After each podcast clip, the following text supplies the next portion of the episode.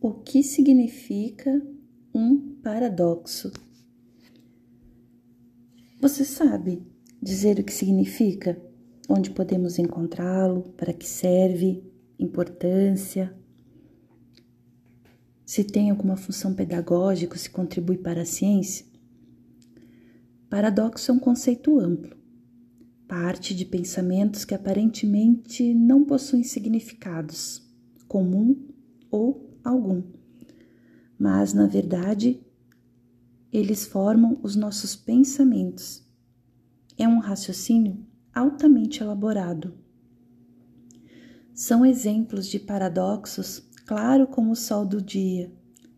O mapa não é o território. O amor é ferida que dói e não se sente.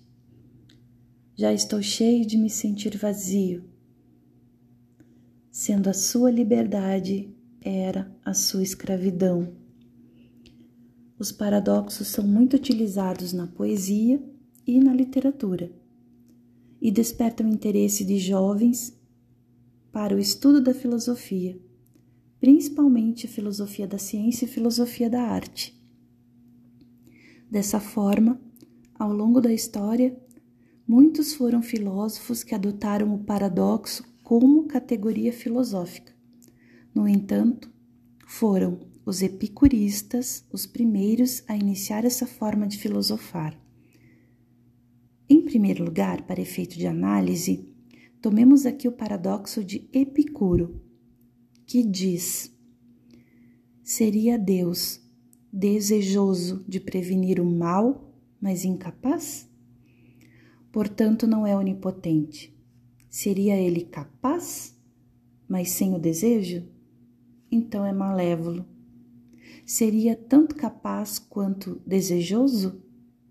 Então por que há o mal? Embora sendo este um paradoxo lógico, Epicuro não está provando ou negando a existência de Deus. Ele está simplesmente dizendo que Deus não interfere em assuntos humanos. E se isso não fosse verdade, o homem não seria livre, seria uma marionete. Ou seja, para Epicuro, a liberdade é o fruto mais saboroso da autossuficiência humana. Agora, o paradoxo de Protágoras, que diz: o homem é a medida de todas as coisas, das coisas que são, enquanto são, das coisas que não são, enquanto não são. Esse paradoxo destaca a relatividade e a subjetividade do ser humano, afirmando que, na verdade, ela não é absoluta e que as experiências pessoais determinam o que é a verdade para cada pessoa. O paradoxo de Protágoras afirma que coisa alguma pode ser medida para o homem ou seja, leis, regras, cultura, tudo deve ser definido em conjunto num grupo de pessoas. E aquilo que vale em um determinado lugar não deve valer necessariamente em outro. Portanto, Protágoras ensina que as coisas são conhecidas de forma particular e de forma pessoal por cada pessoa.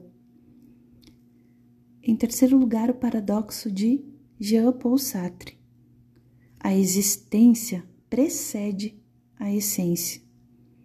Nesse paradoxo, o filósofo francês está afirmando que o homem nasce despido de tudo. Ou seja, que primeiramente ele existe e só depois ele se define. E nesse processo de construção do ser, o homem pode ser o que ele quiser ser. Para Sartre, não há natureza humana, visto que não há Deus para concebê-la e a única natureza pré-existente é a biológica, ou seja, a sobrevivência.